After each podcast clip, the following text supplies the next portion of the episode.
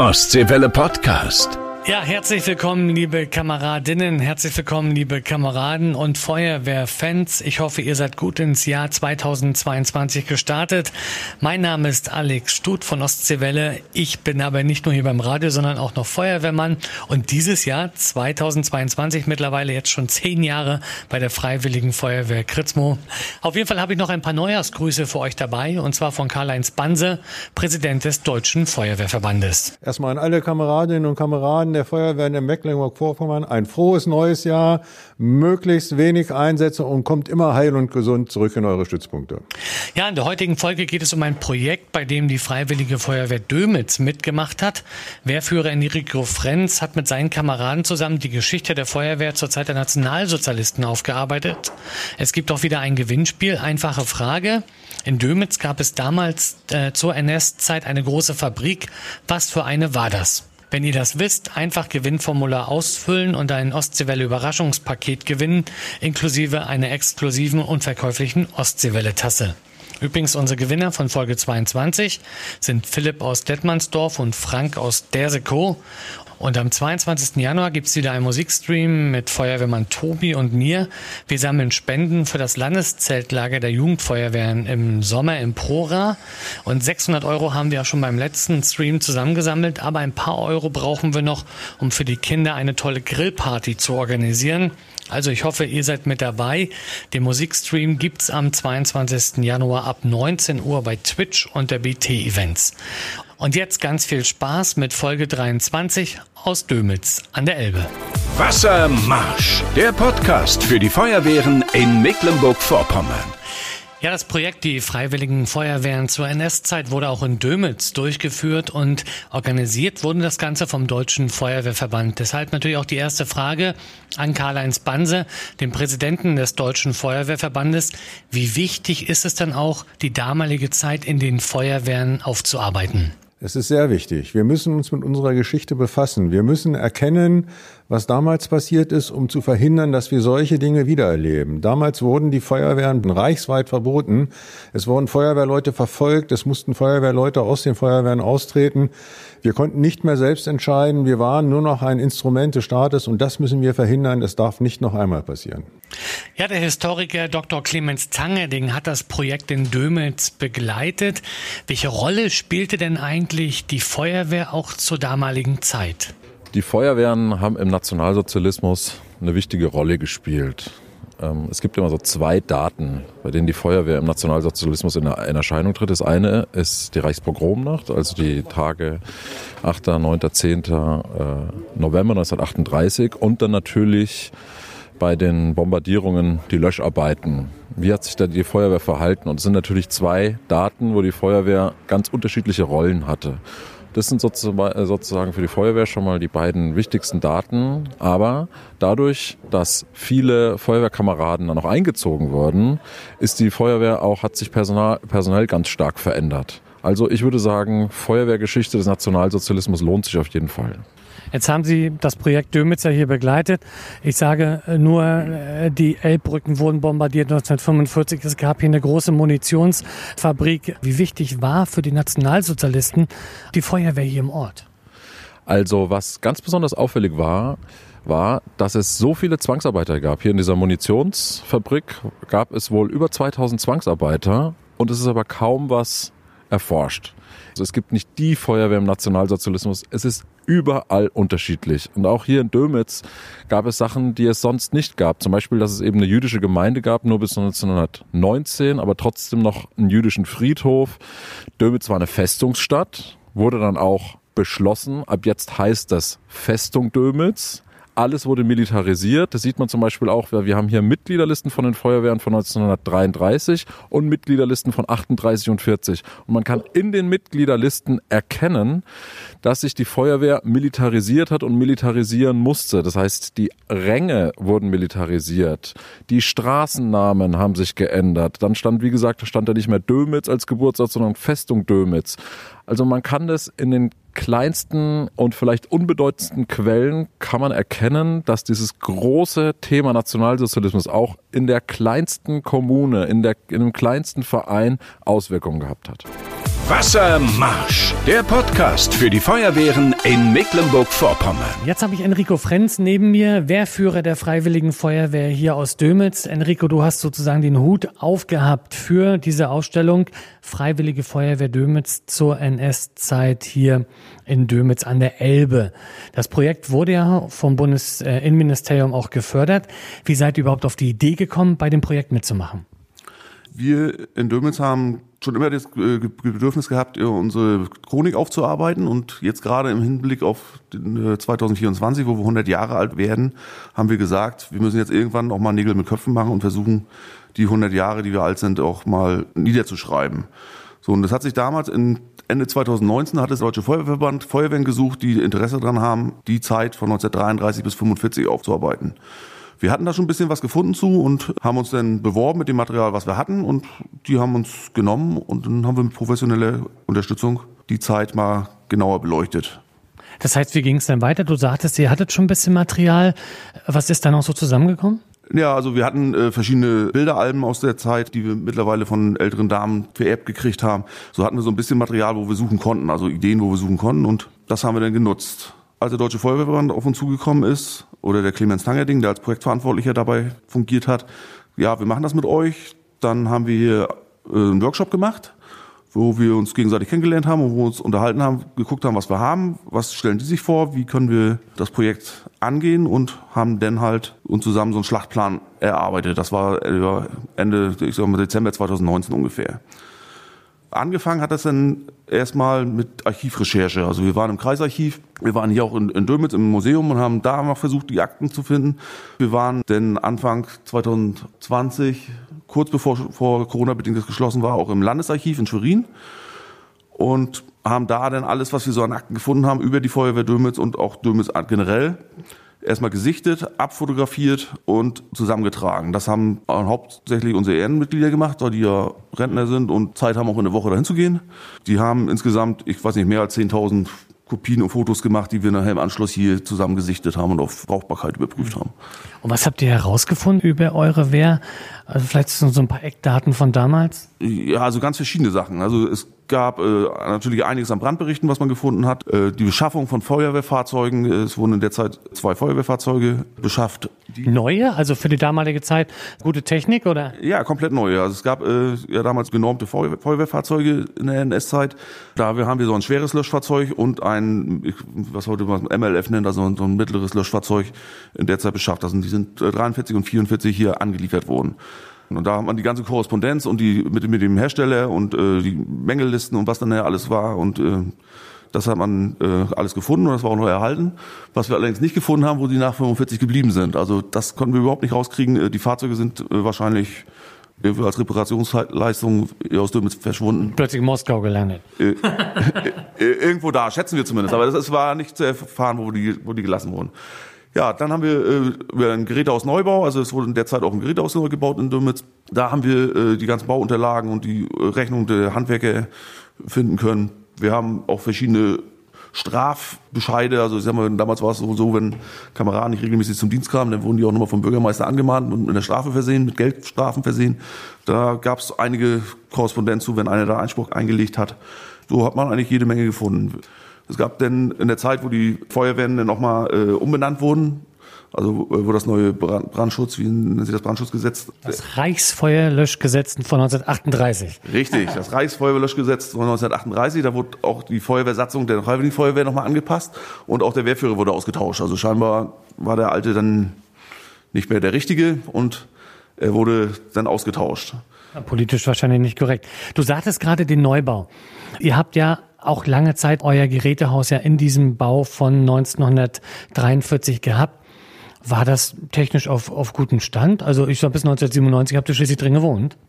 Ja, gut, da geht's natürlich so, wie vielen Feuerwehren auch heute noch geht. Also es, es war natürlich absolut nicht auf neuesten Stand. Ne? Es war eine Halle, wo zwei Fahrzeuge hintereinander drin stehen konnten, äh, ohne heute Standardabsaugung. Gut, das wird mhm. sich auch keiner vorstellen. Aber ähm, es gab keine Toiletten und, und äh, auch keinen Schulungsraum in dem Sinne. Aber ich glaube, für damalige Verhältnisse? Für damalige Verhältnisse, denke ich mal, war das äh, in Ordnung. Ihr habt bei euren Recherchen auch Zeitungsartikel von 1933 bis 1945 gefunden. Wie seid ihr daran gekommen? Ja, also es gab in Dömitz äh, die Dömitzer Zeitung, das wussten wir. Äh, allerdings waren äh, nur ganz wenige Exemplare davon im Museum Dömitz äh, wirklich vorhanden.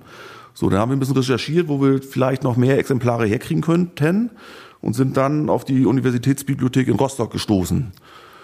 So, dann hat sich ein Kamerad auch auf den Weg gemacht und die Mühe gemacht, das zu recherchieren und dann haben wir das müssen auch über 10.000 Seiten sein, in der Zeit von Juni 1938 bis Juni 1944 sämtliche Exemplare der Dömitzer Tageszeitung da kopiert, digitalisiert und hier nach Dömitz zurückgeholt, dass wir die dem Museum zur Verfügung stellen können. Ja, Enrico, erstmal vielen Dank für die interessanten Einblicke in eure Aufarbeitung der Geschichte. Jetzt aber erstmal die News aus den Feuerwehren mit meiner Ostseewelle-Kollegin Yvonne Siegert-Machotzek. Wassermarsch. Neues aus unseren Feuerwehren.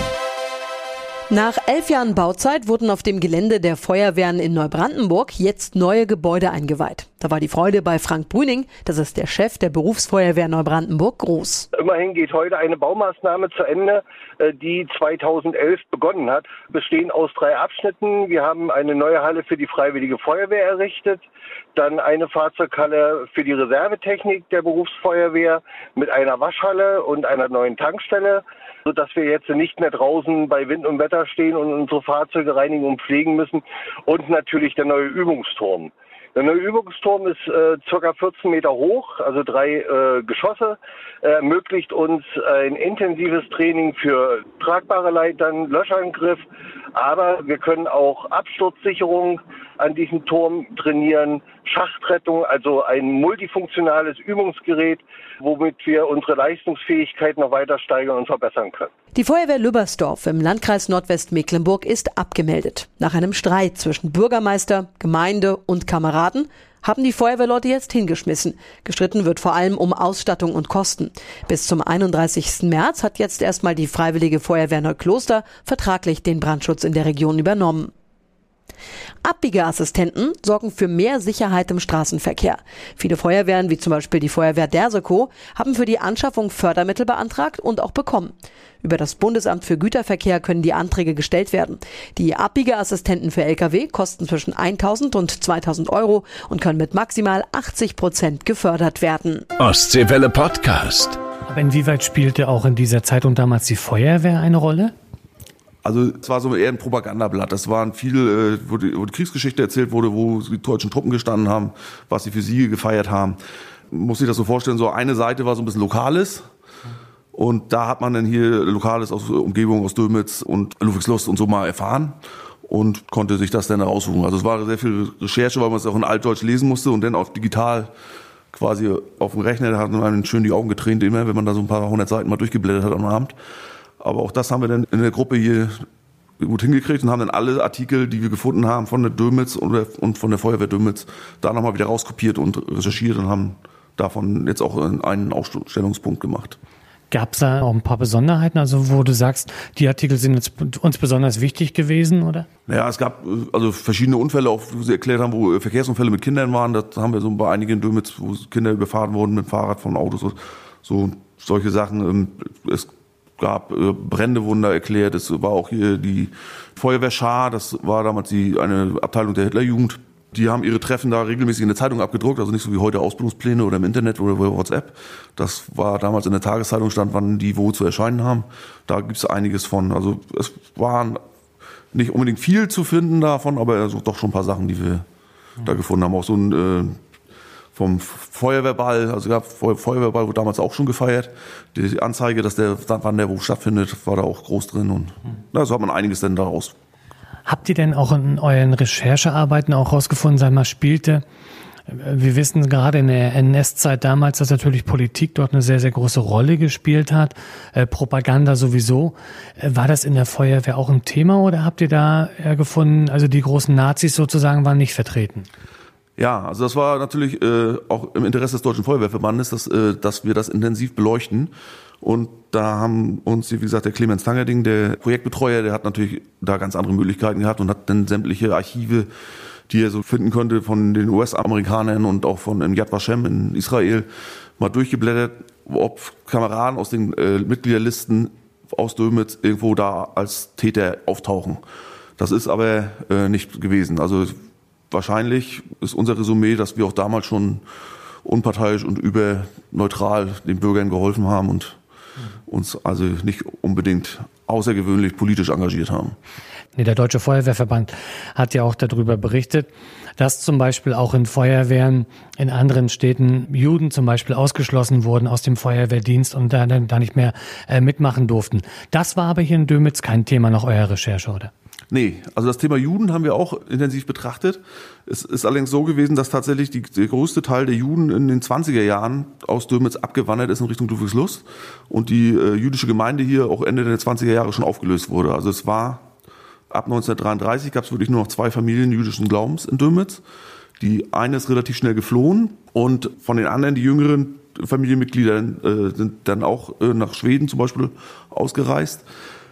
Es war denn so, dass äh, eine ältere Dame hier bis zum Schluss äh, ausgeharrt hat und äh, die tatsächlich dann auch deportiert wurde. Allerdings hat das nicht wirklich einen Feuerwerkbezug gehabt, aber das war so ein bisschen, weil wir das gesamte Dömitzer Geschichte in dem Fall mit beleuchten wollten und auch diesen, ob die Feuerwehr mit Judenverfolgung irgendwie in Verbindung zu verbringen ist. Allerdings hatten wir da nichts wirklich finden können. Das ist ja auch schön. Jetzt ist natürlich so, gerade bei, wenn ich Recherche äh, mache über, über alte Zeiten, kann ich mir oder, oder wünscht sich, glaube ich, auch jeder, mit Zeitzeugen zu reden, die das vielleicht auch äh, sich an damals erinnern können. Das war natürlich jetzt für euch nicht mehr so einfach, auch Corona-bedingt, oder? Richtig. Also in unserem ersten Workshop haben wir eigentlich den Plan gehabt, dass wir die Jugendfeuerwehrmitglieder äh, in die Altenheime oder zu älteren Dümmitzer Bürgern schicken und da noch so ein bisschen so einen Fragenkatalog mit denen machen oder so Interviews mit denen machen dadurch, dass es ja dann Anfang 2020 äh, mit Corona losging, ist es uns nicht vergönnt gewesen. Und wir haben es dann im Laufe des Projektes dann auch nicht mehr geschafft. Also es war ja dann immer wieder, wo es ein bisschen besser wurde, wo wir dann das Projekt auch wieder ein bisschen aufgelebt haben oder es schlechter wurde, aber wir haben es uns eigentlich dann nicht äh, mehr getraut, da, da jetzt noch große Interviews zu machen. Das ist schade, dass das in dem Projekt nicht geklappt hat. Vielleicht, wenn in so ein paar Jahren mal wieder besser wird. Da gibt's bestimmt noch den einen oder anderen, der vielleicht im Altersheim ist und der sich da noch äh, dran erinnern kann. Jetzt kommen wir aber noch mal drauf zurück auf die Feuerwehr. Und zwar 1945 äh, wurden hier in Dömitz zum Beispiel auch die beiden Elbbrücken äh, oder die beiden Brücken über die Elbe bombardiert und zerstört. Habt ihr da was gefunden, ob die Feuerwehr Dömitz da möglicherweise mitgeholfen hat, im Einsatz war oder ähnliches? Äh, auch da nicht, also sie wurden ja damals zerstört, um diese Flüchtlingsströme zu unterbinden ähm, von den Alliierten. Dadurch ähm, wurden die äh, auch schon militärisch so gesichert, dass äh, da kein Feuerwehreinsatz daraus entstanden ist. Also zumindest konnten wir darüber nichts finden, ob wir da irgendwie geholfen haben oder gelöscht haben. Großes Thema aber in Dömitz, das äh, können wir auch sagen, war während der NS-Zeit, und zwar es gab hier eine Munitionsfabrik. Zwangsarbeiter wurden hier auch eingesetzt oder mussten hier arbeiten, besser gesagt, waren ja auch in Lagern in der Nähe von Dömitz untergebracht. Inwieweit spielte diese Munitionsfabrik bei euren Recherchen auch einen Zusammenhang, sag ich mal, mit der Feuerwehr Dömitz damals? Ja, also es gab in dieser Munitionsfabrik auch eine Werkfeuerwehr, die wir so ein bisschen versucht haben zu beleuchten, da aber nur, da haben wir recht wenig gefunden. Also wir haben ein bisschen Konservation zwischen der Feuerwehr und der Werkfeuerwehr gefunden, aber nicht wirklich, was die an Technik hatten oder wie die gestanden haben. Zu den Zwangsarbeitern haben wir auch eine ganze Weile recherchiert. Also es waren hier Zwangsarbeiter eigentlich aus ganz Europa, äh, die nach und nach kamen. Es waren Franzosen da, es waren Belgier hier, es waren auch viele osteuropäische Zwangsarbeiter hier. Es gab so einige äh, Projekte, die wir da gefunden haben, drüber, wie, äh, wie die damals gewohnt haben wie die gehaust haben, wie äh, die gelebt haben. Gesundheitszeugnisse gab es da teilweise zu finden. Also haben wir auch ein Schaufenster gemacht, wo wir das so ein bisschen darstellen. Auch, dass dann auf einmal Zwangsarbeiter auf, von einem auf den anderen Tag einfach weg waren und keiner wusste, wo die waren. Und wir haben einen Sabotageakt äh, in der Munitionsfabrik da aufgedeckt. Da gibt es Akten aus einer Gerichtsverhandlung, wo äh, ein damaliger Deutscher äh, angeblich die Munitionsherstellung sabotiert hat. So, diese Gerichtsverhandlungen haben wir mit der Jugendfeuerwehr als quasi als Hörspiel aufgenommen, wo, wir gesagt haben, wir hatten einen Richter, wir haben äh, die Angeklagten, wir haben die Zeugen gehabt und haben das dann mit der Jugendfeuerwehr als, als ähm, Hörspiel aufgenommen. Und das konnte man sich auf dem Rathausplatz dann an, an so einer Hörbox einfach anhören und dann stellte man nachher fest, wie der verknackt wurde oder auch nicht. Hm. Ihr habt mehrere Einsätze natürlich recherchiert. Es gab hier in der Nähe große Brände in, in Dörfern. Was habt ihr da zusammengetragen? Unter anderem, glaube ich, gab es auch 1944 einen Einsatz, hat die Schule hier gebrannt. Ja, also die alte Schule damals, die äh, wurde damals allerdings als, als so ein Hilfslazarett genutzt, nicht mehr als Schule. Die ist abgebrannt. Also verschiedene Quellen sagen, dass sie beschossen wurde von der anderen Seite der Elbe. Einige sagen würde, es war auch Brandstiftung, also es ist nicht so richtig rausgekriegt, warum sie gebrannt hat. Aber ähm, sie hat auf jeden Fall gebrannt, es ist auf die Grundbauern wie die gebrannt und da waren wir natürlich im Einsatz. Weiterhin gab es äh, überall, wie heute auch, überall immer wieder mal verschiedene Feuer, die wir äh, gelöscht haben. In den Dörfern ringsherum oder auch Unfälle. Dass wir mit der Feuerwehr irgendwo in größere Städte gefahren sind, wie man ja auch oft gehört hat, dass auch die Dorffeuerwehren in größere Städte zum Löschen und Helfen gefahren sind, das konnten wir nicht finden. Also ich, es gab auf jeden Fall keine Berichte darüber, dass wir nach Schwerin oder nach Rostock mal gefahren sind, um da Feuer zu löschen. Und Dömitz, die Stadt selbst, wurde auch eigentlich nicht bombardiert, was ein bisschen verwunderlich ist, weil ja die große, weil die große Munitionsfabrik, aber die Munitionsfabrik wurde tatsächlich erst nach dem Krieg von den Russen gesprengt. Also sie wurde hier nicht äh, bombardiert während des Krieges. Habt ihr bei euren Recherchen herausgefunden, auch, ob das Thema Elbe auch eine Rolle gespielt hat in der damaligen Zeit?